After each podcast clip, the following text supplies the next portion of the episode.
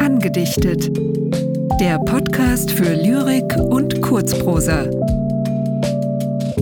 Von und mit Roger Otten und Anja Scheuermann.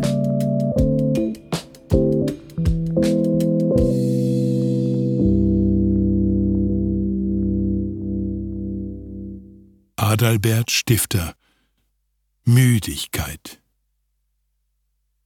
Ich hab geruht an allen Quellen, ich fuhr dahin auf allen Wellen, und keine Straße ist, kein Pfad, den irrend nicht mein Fuß betrat.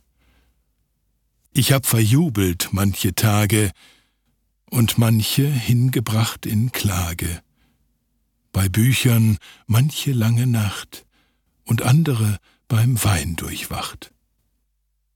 Viel misst ich, viel hab ich errungen, auch Lieder hab ich viel gesungen, und ausgeschöpft hat dieses Herz des Lebens Lust, des Lebens Schmerz.